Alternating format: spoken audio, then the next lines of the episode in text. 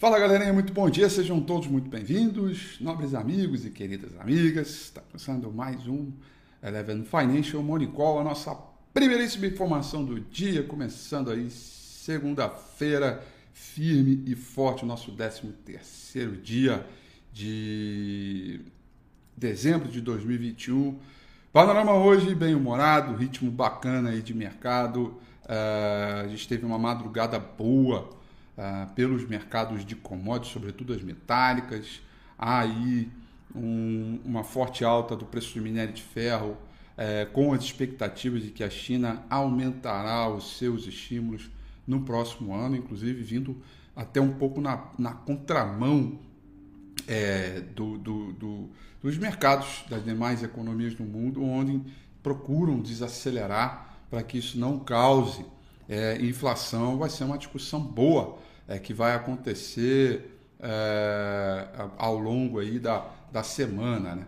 O fato é que eles têm uma abertura aí programada para o terreno positivo, com o futuro americano subindo também e, portanto, dia bacana aí para começar a semana aí, já que a gente está nos aspectos, digamos assim, um, no ritmo final aí do ano de 2021. Essa semana também temos aí encontro de vários bancos centrais no mundo inteiro com destaque absoluto né, para o FED, que é na próxima quarta-feira, onde a gente tem a definição de política monetária, muito provavelmente vai ficar estável, mas a fala do presidente do FED será importante, o comunicado a partir do dia seguinte. Né? É, é, o que a gente tem por aí pela frente é um ritmo é, interessante para acompanhar, sobretudo daquilo que a gente vê em, em relação à política monetária. Tá? É, o mercado pela Ásia Pacífico é, vai trabalhando aí é, no terreno. Né, é, teve um comportamento misto, né? Tóquio fechou em queda de 0,7. É, desculpa, Tóquio fechou em alta de 0,71%. Hong Kong em queda de 0,17% e o principal índice na China, o Xangai Composite, fechou em alta de 0,40%. É, é, todos esses movimentos aí estão seguidos aí de um bom comportamento no mercado pelo mundo, uh, ainda que tenha algumas dúvidas. O principal noticiário é esse, que aposta que a China vai promover estímulo, estímulo econômico é, no próximo ano e por isso a gente teve uma, uma volta melhor, aí, uma volta melhor, não é uma frase bacana, a gente teve uma retomada aí de preços de minério de ferro, cobre, é, alumínio, o, o, até o ouro também, é, que acabou ganhando um fôlego bacana aí, tá? No lado das moedas, a lira turca é, vai caindo mais de 4%, depois que a Standard Poor's rebaixou a perspectiva sobre o rate de crédito soberano do país é, de estável para negativo, tá? É, isso também acaba provocando aí um jogo bacana de moedas, tá?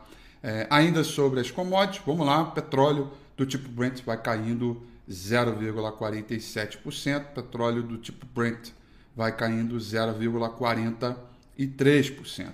O principal uh, contrato futuro do S&P 500 para essa manhã vai subindo 0,33%.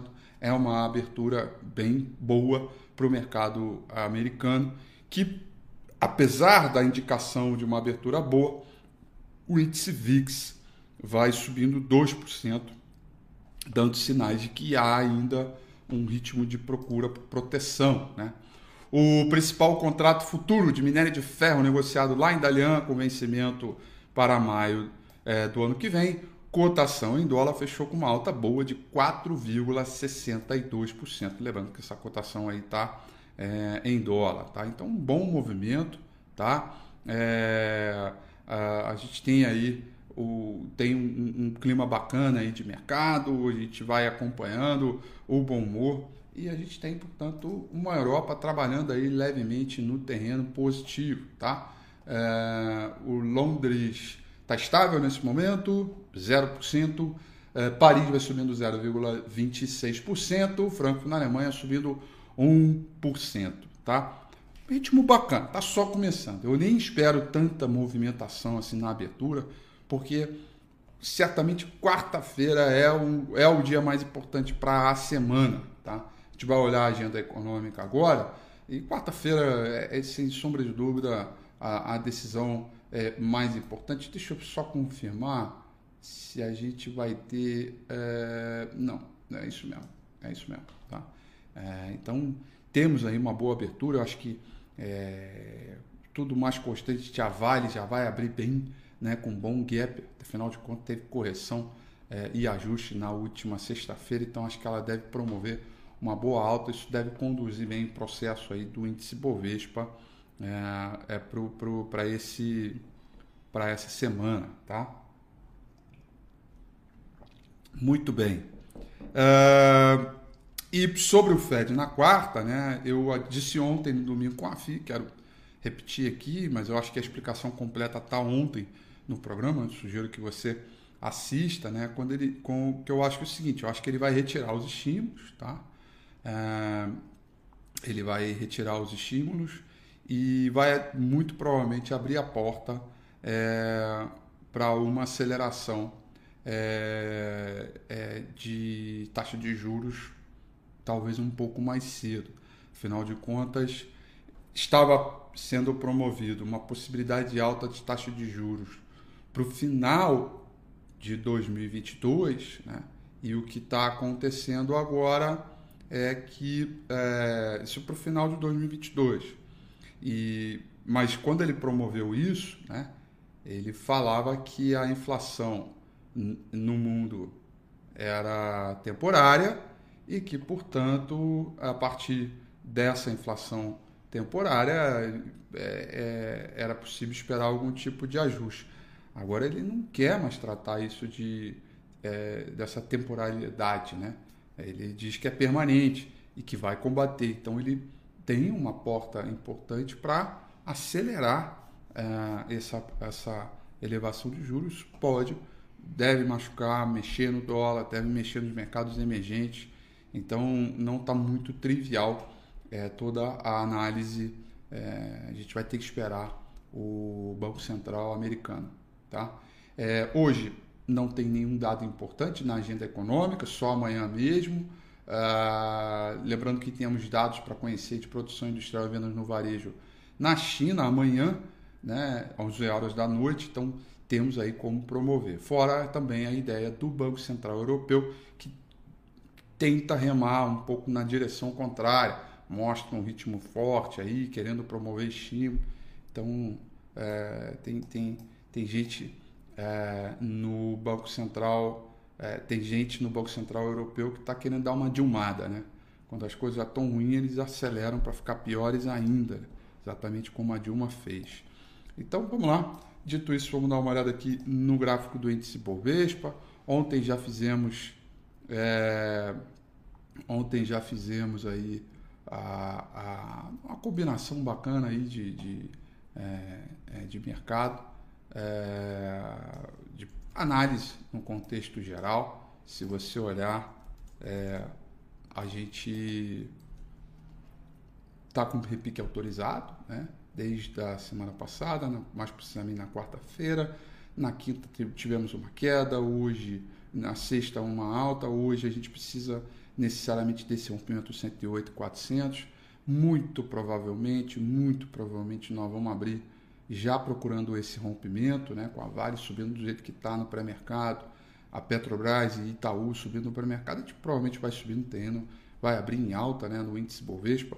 Temos um, um, saldo de volume falando toda a verdade do mundo aqui, né?